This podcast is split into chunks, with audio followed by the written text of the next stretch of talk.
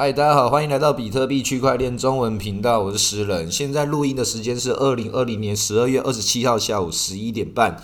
啊，比特币的价钱来到两万七千一百多点，这个价钱是非常的高啊，很多人都已经受不了，已经开始下车了。今天也有冲冲到两万八千点。那在群组里面敏感度比较高的玩家，就我们之前也有也有在群组里面跟大家讲，我们不要去追这个第一波比特币这一发一路上去的时候，我没有卖，我完全都没有卖。虽然我也煎熬了很久，但这一路上去的时候，我们要知道一件事情：比特币只要往上涨的时候，很明显以太币就会跟着涨啊。那既然这个样子的话，你就继续的。放着以太币，让它跟着比特币一路往上涨就好。因为其实以太币现在根本就也没有什么涨。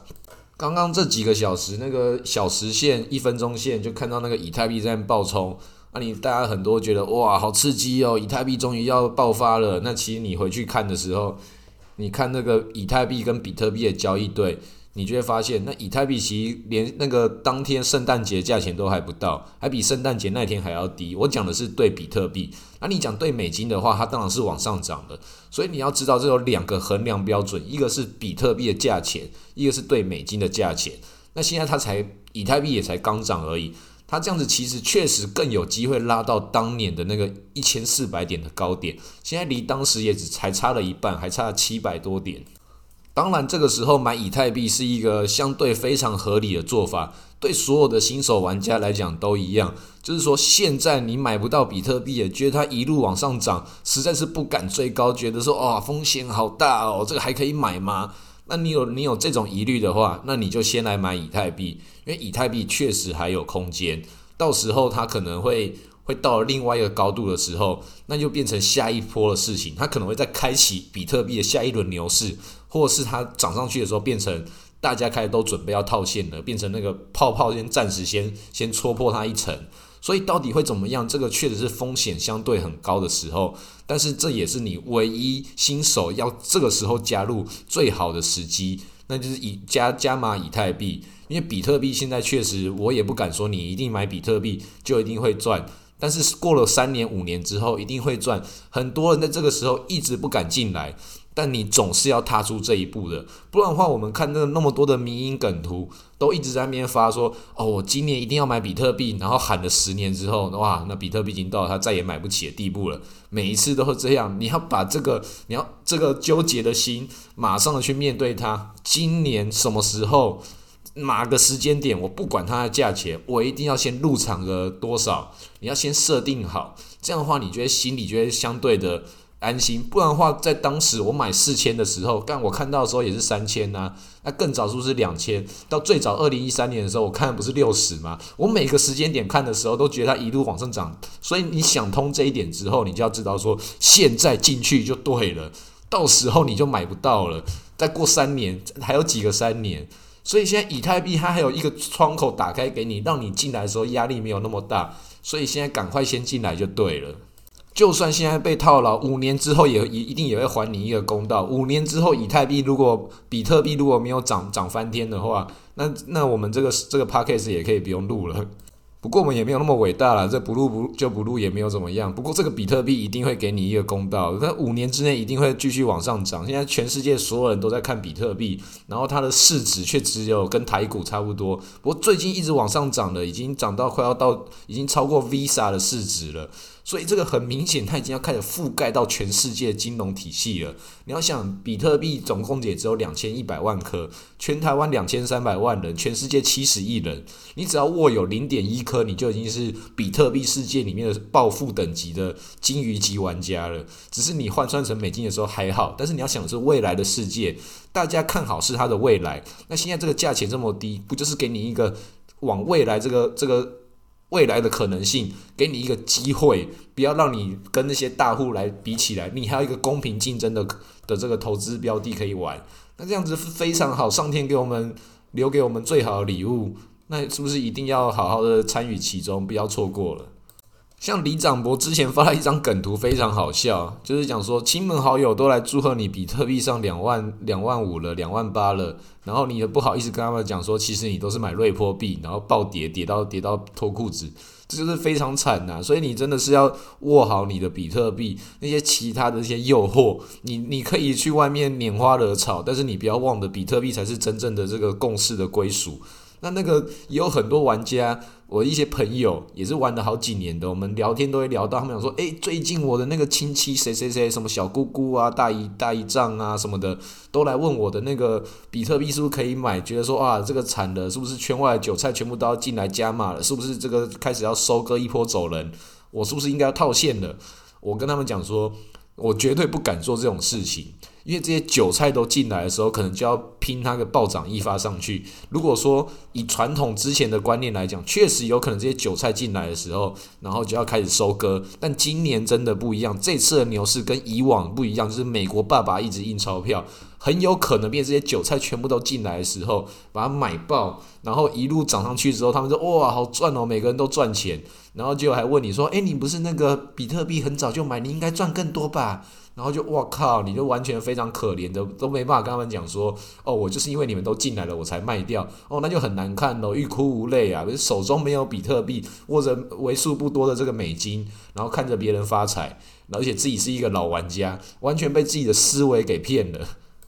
这样就会非常惨，不要让自己走到这个境界啊，手中一定要长期仓位跟短期仓位的差别。如果说你有这种想要想要套现的这种思维是很合理的，但是你要先知道你手中的比特币够不够多。如果你手中的比特币够多的话，你才有资格去做这种套现的动作。如果说一路一路来的你都只是在被这个套现，然后又追高买回来的话，这种痛苦太太痛苦了，不要这样玩。比特币你就想尽办法先买到零点五颗或是一颗，看你设定的标准作为你的长期仓位，然后买了之后就放着不动。等到他第三年、第四年的时候，你就会发现那三那三年来的威力。到时候你新进来的那一笔钱，再来做这些短期资产的这种配置，可能是去开合约，或者去买一些刚刚讲那些很多诱惑那种高风险的这种小币，那种古典以太啊、狗狗币啊那些 DeFi。这些事情你才有资格去玩，你玩的时候才有资格去知道说，我还有比特币作为我守护我最后的防线，然后去做这些高风险的事情。那些高风险的事情你继续玩之后，有套现的话，你就可以再拿回比特币这边来，继续把它卖变成累积你的长期仓位，或是把它卖成美金作为你平日生活开支的所需。其实所有的这种投资都是一样的，不是你赚到多少钱，而是你的整体状况健不健康。如果说有一个人，他就是跟我讲说，他就是全部都 all in 这个币，然后 all in 这个币，然后又刚好暴涨个八十趴，那我会觉得哦，这个很厉害，但是我绝对不敢把钱拿给他投资，因为他如果走错一步呢？你让自己的资产配置变成这种那么极端的状况，比特币以全世界来讲，光我投资比特币，很多人就讲说，你怎么可以玩这么极端高风险的东西的？虽然我自己知道说，比特币其实是很安全的，但是外界不那么想啊。如果到这个比特币的圈子里面，你还敢去投一个不知道什么是什么东西，连我都没有听过，然后就算暴涨八十趴好了，哇，那也是真的是很很刺激的事情。如果说真的是天选之人的话，那我们就帮他。鼓掌拍手，但是你不要认为自己是天选之人，大部分人都不是，就不要认为自己我都没有做过什么研究，但是我对那个币有灵感，我要 all in。啊，你要做这种事情的话，也也不反对啦，因为这市场中还是需要一些韭菜来作为大家的燃料。这个市场不缺韭菜，但是如果说你要让自己陷入到那个境界的话，那是一个非常高风险的事情，可能过了几天就看不到人了。那我们回过头来讲这个接下来的行情，我自己是觉得就是不要去猜它。不过我知道还是有很多的玩家很很想要赌赌一把，去看它那个顶部在哪里，然后要去做空。那我是觉得这个想法是很好啦。不过你自己的手中的比特币要够多，就是你要手持现货做空期货做你的避险是一个很好的方式。但是如果说你手中的比特币没有很多，就只是说哎我要做空，我要跟他拼一把的话。那也很欢迎，我们就需要这种燃料，你去做空，主力才会拉拉升，让你爆仓，这样的话才可以。如果你真的很幸运做空做到那个顶顶点，然后啪一路瀑布狂泻，你赚翻也可以。不管怎样，大家都可以。这个世界上所有的这些安排都是最好的安排。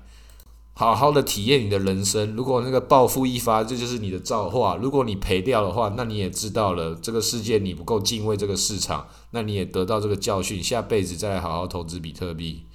那我自己接下来会操作的话，就大概是在去慢慢的买这个古典以太币，因为这古典以太币它一直以来都是在这个市场中，它算是很中间的这个指标，因为所有的人有赚到钱的，他舍不得离场，因为比如说比特币已经涨了这么多，那我要离场的话。它如果继续往上涨，我是不是这个这个压力很大？离场的话，觉得哇，我没有就是踏空的，没有上到车。那如果说你把它一部分的比特币，你就把它投资到这个古典以太币的时候，或是你的以太币有赚到，你也一部分把它投资到这个古典以太币，它就变成一个很合理的配置。它只是一个相对的避险，就是我虽然下车了，但我没有完全下车。古典以太币还是有可能会往上涨。那它如果会往下跌的话，也不会跌多少，因为它也没有，它现在就是历史低点。那如果说你要用那个对比特币的价钱跟对以太币的价钱去看古典以太币的话，它跌的空间没有啦，因为你本来就不想下车，所以它会跌的话，也只是跟着美金一起跌，就是你本来就是你该承受的这个这个这个暴跌，你还是躲不掉的，因为你猜不到猜不到那个顶在哪里，所以配置到古典以太币的时候，它就会相对合理的这个缓冲空间就会多了一层这个拉伸。那这个默契已经这两三轮牛市中都很明显了，所以现在想要这样玩的玩家也很多，很多人都知道这个玩法了，但很多人扛不住的原因是，它这种这种坡形，它一拉可能就会拉个半年一年，你不知道它那一次发动会什么时候让这个古典以太币一次爆发。那前面几次古典以太以太币一次爆发的时候，它就直接直接收割掉所有的事情，然后就直接进入一个大熊市。那这次会不会继续这个样子？我们不知道，因为他现在的状态跟当时也也肯定是不一样的。所以就是你投入的状态走到一个极端的时候，你走的更极端反而是一种避险。那这种状态它是好还是不好？这其实就只是个人的这种投资模型是不是符合这个市场的的趋势？那大户当然是什么都投资，那我们散户在里面玩的时候就是。在这种隐藏大户会隐藏在这个古典以太这种翡翠翡翠黄金的那个阴影之下，他们有酝酿着更强大的一个暗潮汹涌在里面。那我自己就觉得说，既然那边很暗潮汹涌，那我就配合着这些大户，我就踏到最危险的地方，反正顶多就是顶多就是赔光而已啊。那古典以太币，我拿我合理的赚到钱丢进去，顶多归零，而且它归零的概率跟其他的那些乐色币比起来。好多了，EOS 归零之前，古典以太币不会归零啊，还有太多值得归零的币都轮不到它了。它至少是以太币的原链，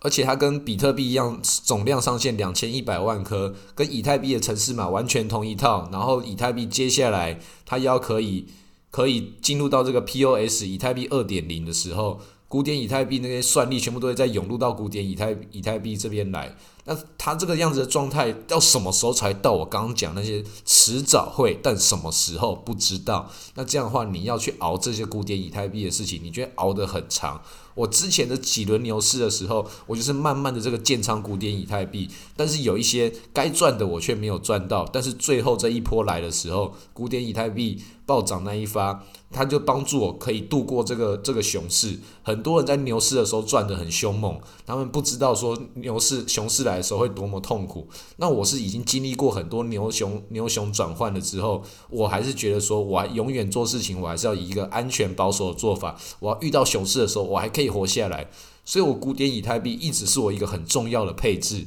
我牛市的时候，我我可以少赚一点点；熊市的时候，我要能够活得下去。那这种状态，我在今年的时候，我牛市的时候，我就用力赚多一点。我就古典以太币，我最近才开始决定开始要慢慢进去。那这次它确实是历史最低点，没有看过比这个古典以太币更低点的这个时候，它已经跌到以太币的一趴以下了。之前最多的时候是到八趴，然后平常是在两趴到三趴之间，现在已经跌到一趴以下，没有比它更低点的时候了。所以想要。买它的玩家，你的风险会相对低很多，但是更大的风险是固定以太币真的直接